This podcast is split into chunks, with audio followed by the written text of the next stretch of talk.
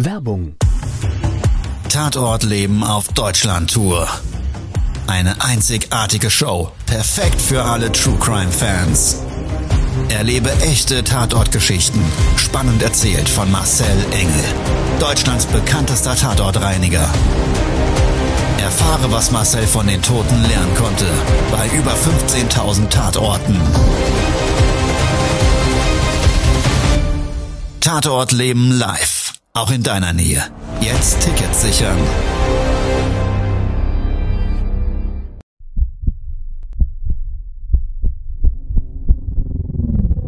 Todesursache.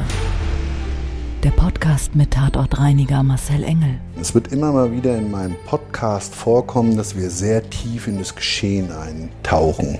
Ich werde offen darüber sprechen. Damit meine ich, dass Flüssigkeiten wie Blut als Element das kleinste Problem sein wird. Ich freue mich, wenn ich euch auf eine Gedankenreise entführen darf in meine Welt des Tatortreinigens.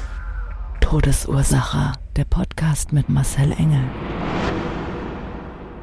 Hallo und herzlich willkommen. Ich freue mich riesig, dass du eingeschaltet hast und wir beide, wir machen eine Tatortreinigungsreise und zwar in den kommenden vier Folgen. Und wir starten heute mit der Nummer eins, werden wir gemeinsam ja mal dem Phänomen auf die Spur gehen, bei dem Menschen mit dem toten Körper ihrer Angehörigen, ihrer Freunde, ihrer Lebenspartner in der gleichen Wohnung leben. Ja, und das kann ja grundsätzlich erstmal viele emotionale, psychologische oder soziale Gründe haben. Wenn du Lust hast, würde ich sagen, wir starten jetzt mal gemeinsam in der Folge 1 mit dem Titel Mit dem Tod Auge in Auge.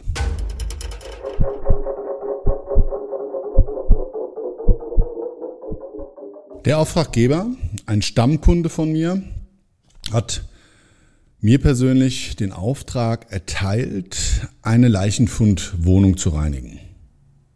Den Ort genannt und dabei gesagt, passen Sie auf, im Grundsatz hat sie nicht nur der Leichenfundort zu interessieren, sondern die Gesamtwohnung. Die sieht nämlich wirklich katastrophal aus. Die Wohnung wurde bereits geräumt, aber die gesamthygienischen Zustände sind katastrophal. Es könnte auch sein, dass dort ein Schädlingsproblem besteht und dementsprechend stellen Sie sich bitte auf so einige potenzielle möglichen Szenarien ein. Bei dem Auftragsort handelt es sich um eine Wohngegend mit einem ja, Mehrparteienblock, das heißt also Wohnblocks, einzelne, die dann in so Grünanlagen standen, die Fahrstraße jeweils mit links und rechts Parkplätzen versehen, so einzelne Einheiten gebildet haben. Für uns Treffpunkt mit dem Hausverwalter vor Ort ging es dann mehr oder weniger eigentlich in den Keller. Für uns im Grundsatz erstmal nicht das Problem, aber sehr ungewöhnlich war, dass die Wohnungstür selber erstmal durch eine Vortür, so eine Stahltür, Feuerschutztür abgegrenzt war von dem Rest des Wohnhauses. Also es hat so ein bisschen den Eindruck gemacht, als hätte man irgendwann mal dieses Objekt, ja, ich sage jetzt mal, wohnoptimiert ausgebaut. Das heißt also vielleicht einen ehemaligen Technikraum oder Kellerräume zu Wohnraum umgebaut. Weiter durch so einen kleinen Flur ging es dann zur Wohnungstür, die haben wir aufgeschlossen und in dem Augenblick ist uns wirklich ein massiver Geruch von einer Kombination aus Fäkalien und einem ganz beißenden Leichengeruch entgegengestiegen. Und normalerweise würde ich das mal so umschreiben, ist so ein Leichengeruch eigentlich eher so ein bisschen weicher im Abgang. Heißt, der ist süßlich, der ist markant. Natürlich, wenn man ihn einmal gerochen hat und vielleicht hast du ja auch schon mal den Geruch des Todes selber wahrnehmen müssen, dann vergisst man ihn in seinem ganzen Leben nie wieder. Das ist also wirklich eine ganz klare Kombination aus Süße und ja, manchmal noch so ein Fäulnisgeruch, den wir vielleicht von verdorbenen Lebensmitteln kennen. Aber da war es anders. Also der war extrem scharf. Die Wohnung beim Betreten war schon sichtbar gesamteinheitlich leergeräumt worden. Ich bin dann in so einen kleinen länglichen Flur. Es gingen drei Zimmer davon ab. Es war hell. Auf dem Boden so ein gräulicher Linoleumbelag, 70er, 80er, 90er Jahre wurde das verbaut. Konntest du so Laufspuren erkennen. Als hätte es da mal, ich würde sagen, so eine Art Überschwemmung gegeben, weil in den Randbereichen außerhalb dieses Laufweges, ja, da war wirklich der Schmotter mehrere Millimeter bis zum Rand sogar Zentimeter hoch. Mit dem Finger mal drüber gewischt, konnte man ganz klar diese weiche, breiige Masse erkennen. Mal am Handschuhfinger gerochen, klar und deutlich aber wahrnehmbar, dass das nicht die Leiche war, sondern eben die Kombination vielleicht der Fäkalien oder anderen Problematiken, waren die Wände gesamteinheitlich komplett verschmiert. Also es sah so aus, als hätte sich jemand da über Jahre hinweg mit seinen Händen entlang getastet, vielleicht auch mal mit der Hüfte entlang geschliffen bis hin runter zu den Beinen. Und man hätte annehmen können, dass als das passiert ist, derjenige wirklich ganz dreckige, schmutzige, ölige, verkotete Kleidung getragen haben muss. Das gleiche Bildnis hast du auch so an den Türrahmen erkannt, an den Türblättern. Also überall waren dort diese Spuren der Handabdrücke und teilweise so die Batik der Klamotten. Also wirklich eine richtige Ekelbude. Man muss es so sagen. Völlig verständlich dass das, wer auch immer vorher die Wohnung ausgeräumt hat, nicht übernehmen wollte. Also gedanklich schon beim Betreten den Ablauf zur Reinigung vom inneren Auge in das vermeintliche vielleicht Wohnzimmer rein, dachten wir erst, da ist der Leichenfundort. Auf dem Boden so eine bräunlich rötliche Flüssigkeit, eingetrocknet. Aber der Schnuppertest auch da hat wieder anderes ergeben. Also das mag alles Mögliche gewesen sein und wir konnten es uns gar nicht erklären, weil nach Fäkalien hat es nicht gerochen, nach Leiche hat es nicht gerochen, sondern eher so ein bisschen chemisch und der Zusatz von außen kommt, die Kombination aus den Problemen, die sich sonst so in der Wohnung halt ergeben haben. Wir waren bedient, dem Schnuppern genug, haben wir dann einfach nur noch die optische Kontrolle vorgenommen und den Leichenfundort gesucht. Und dann der Hinweis durch den Auftraggeber, und da ist es manchmal wirklich so, wie es ist. Der Vorteil, wer lesen will, ist klar im Vorteil. Auf dem Auftrag stand nämlich schon drauf, von unserer Auftragsannahme schon abgeklärt, der Leichenfund befindet sich im Badezimmer. Also schnurstracks genau dorthin.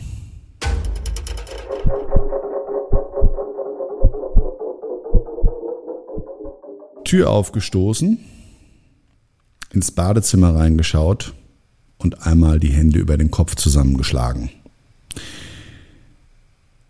Bei Leichenfunden, je nach Liegedauer, verteilt sich die Flüssigkeit auf dem Boden, bauphysikalisch, läuft sie dann vielleicht auch mal invasiv in die tieferen Schichten ein ja, und es kann natürlich auch mal vorkommen, dass zum Beispiel die Nekrophagen die Leichenflüssigkeit dann auch noch zusätzlich überall verteilen und oder aber der Leichnam natürlich auch irgendwo dran liegt und dementsprechend in einer gewissen Körperhöhe oder er hat irgendwo drüber gelegen, zum Beispiel über der Badewanne, dass das alles mitkontaminiert ist. Aber da sah es wirklich so aus, als hätte man dem Leichnam so ein Polenböller mit Sprengkraft, wo auch immer reingesteckt, hätte das Ding angezündet und der Leichnam wäre explodiert.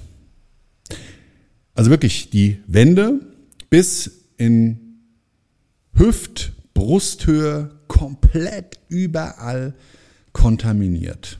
Und man konnte gar nicht so vom optischen Bild her erkennen, ist es alles Leichenflüssigkeit oder hat jemand da eventuell die Hände genommen in der Leichenflüssigkeit und die dann so wie so Handabdrücke von den Kindergartenmalereien kenne ich das meiner kleinen Kinder, ja, wenn die dann so tolle Herbstbilder gemalt haben oder so, da haben die ein Blatt auf ein Papier geklebt und haben dann unten drunter so mit Wasserfarbe ihren Handstempel da hinterlassen und haben dann daraus so einen schönen Baum mit eben echten Blättern gezeichnet. So, und irgendwie war gar nicht klar, ist da jemand vielleicht komplett durchgedreht, weil wirklich in der Form die Verunreinigung so in der Kombination des Bildnis des Todes in Verbindung mit dem Geruch schon echt eine harte Nummer war. Die lieben Schädlinge, auch die sind überall zu finden gewesen. Speckkäferchen, Fliegen, Larven, alles, was man sich vorstellen kann. Und über die leichenfindenden, die aasfindenden Schädlinge hinaus auch Schädlinge, die den Bewohner bereits über Jahre hinweg begleitet haben müssen. Es ist gehupft, gesprungen, gekrabbelt. Die Spinnen haben sich wirklich da immer so ein kleines Lätzchen wahrscheinlich umgebunden, weil die hatten in ihren Netzen einfach Überfluss an Nahrungsangebot. Profis wie wir sind, ist der Fokus natürlich dann im Reinigen. Und trotz alledem, dass man gerade in diesem Reinigungsprozess ja sehr kanalisiert auf das Ziel hinaus fährt oder läuft, was man nämlich möchte, das Ergebnis für den Kunden zu erreichen, ja, überkommt dich dann immer wieder dieser Gedankengang, wie kann denn so ein Bildnis in einem Badezimmer so abartig von dem abweichen, wie man das sonst vielleicht aus den Jahren heraus der Erfahrung dieser Bildnisse des Todes gewohnt ist. Ja, und dann haben wir Infos dazu gekriegt, wie so der gesamte Ablauf des Wohnens über die Jahre und Jahrzehnte in diesem Objekt stattgefunden hat.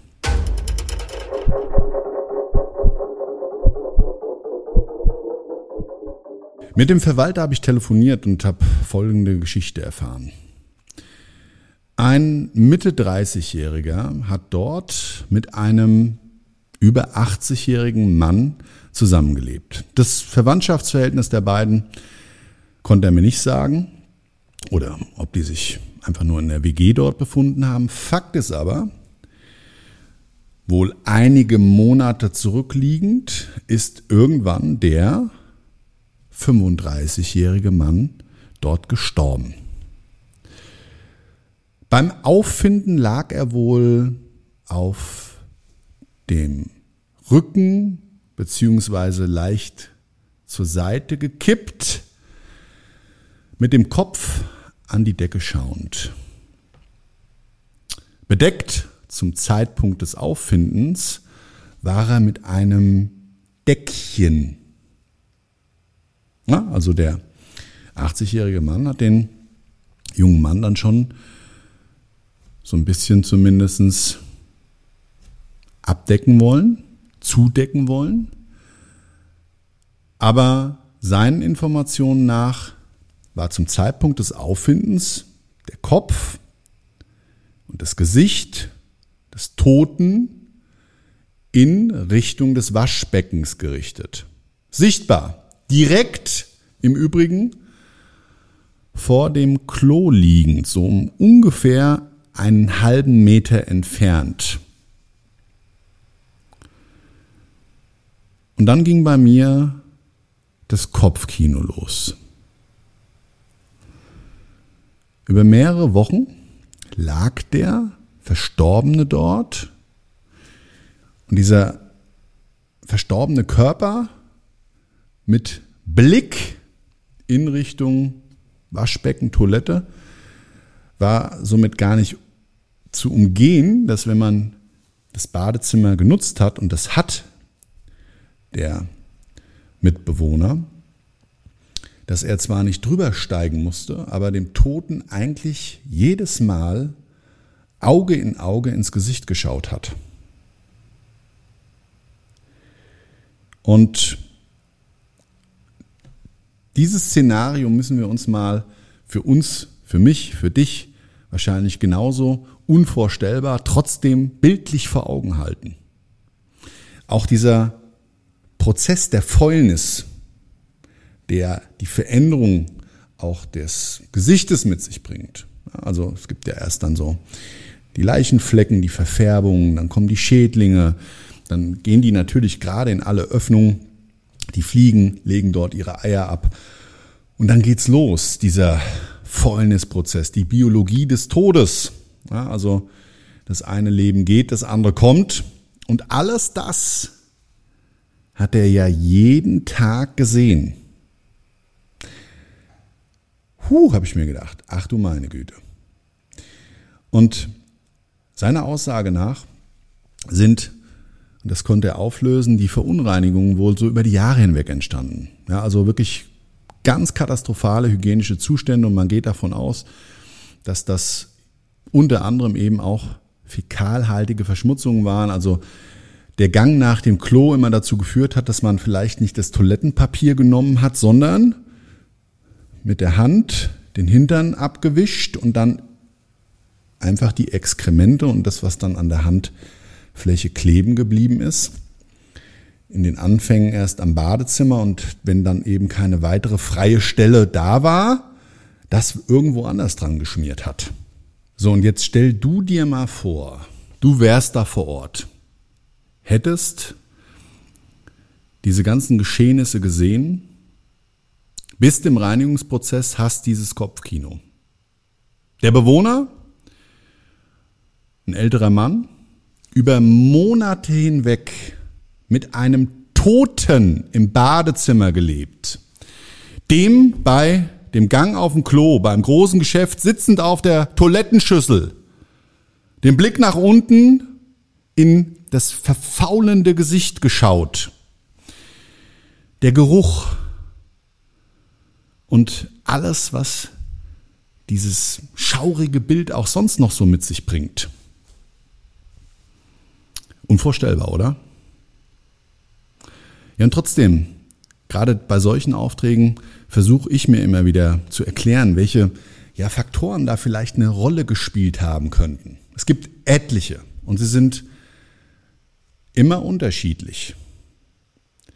In dem Fall, für mich zumindest naheliegend, ein älterer Mann.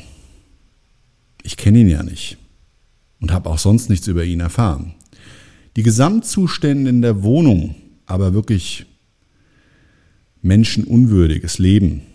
Und sowas machst du ja nicht freiwillig. Das sind ja entweder psychische Störungen, also Zwangshandlungen, oder aber, dachte ich mir so, könnte es vielleicht eine Depression sein oder noch naheliegender vielleicht eine Demenz.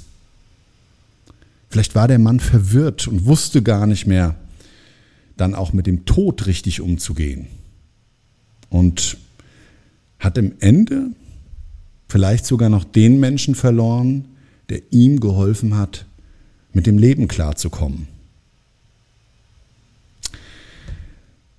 Wie auch immer, das ist zumindest meine Erklärung für diesen Fall, um irgendwie mit diesem Tatort des Lebens klarzukommen. Und ich kann dir versprechen, in der nächsten Folge wird es um einen Auftrag gehen, bei dem es noch härter wird. Ein Mensch, der den Toten auch noch bewegt hat. Und ja, wenn dich diese Story interessiert, dieses Erlebnis aus meiner Welt des Tatortreinigens, dann sehr gerne schalt einfach das nächste Mal rein. Bis dahin wünsche ich dir einen wunder, wunderschönen Tag, eine wunderschöne Restwoche. Ja, und auch wenn es bei dieser Folge jetzt hart klingen mag, aber denk immer dran, wir haben nur das eine Leben, also mach was draus. Ciao dein Marcel.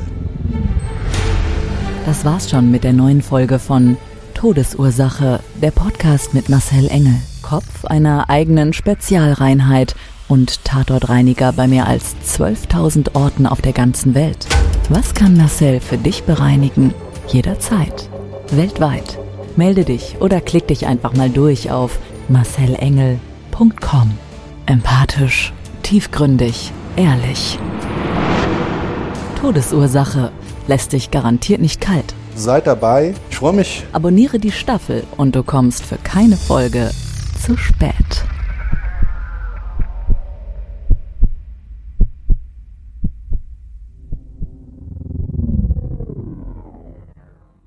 Mobbing findet überall statt. In der Schule, am Arbeitsplatz, innerhalb der Familie und im Internet. Erfahren Sie in dem Kompaktbuch Ausgemobbt, wie Sie sich gegen Mobbing wehren und künftig vermeiden, zum Mobbingopfer zu werden. Ausgemobbt von Marcel Engel und Martin Zowak, überall im Buchhandel.